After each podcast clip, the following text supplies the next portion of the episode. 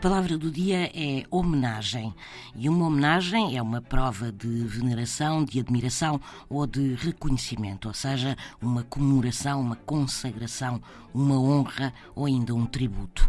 Curiosamente, nas prisões também se chama homenagem ao lugar que é assinalado a um detido para poder andar em liberdade. A palavra provém do provençal antigo e deriva do termo latino com o significado de próprio do homem, o que é do homem. E a homenagem, na origem, era a promessa de fidelidade que o vassalo recebia quando recebia feudo e prestava ao suzerano, ou seja, o ato com que se assinalava a vassalagem. Isso era a homenagem.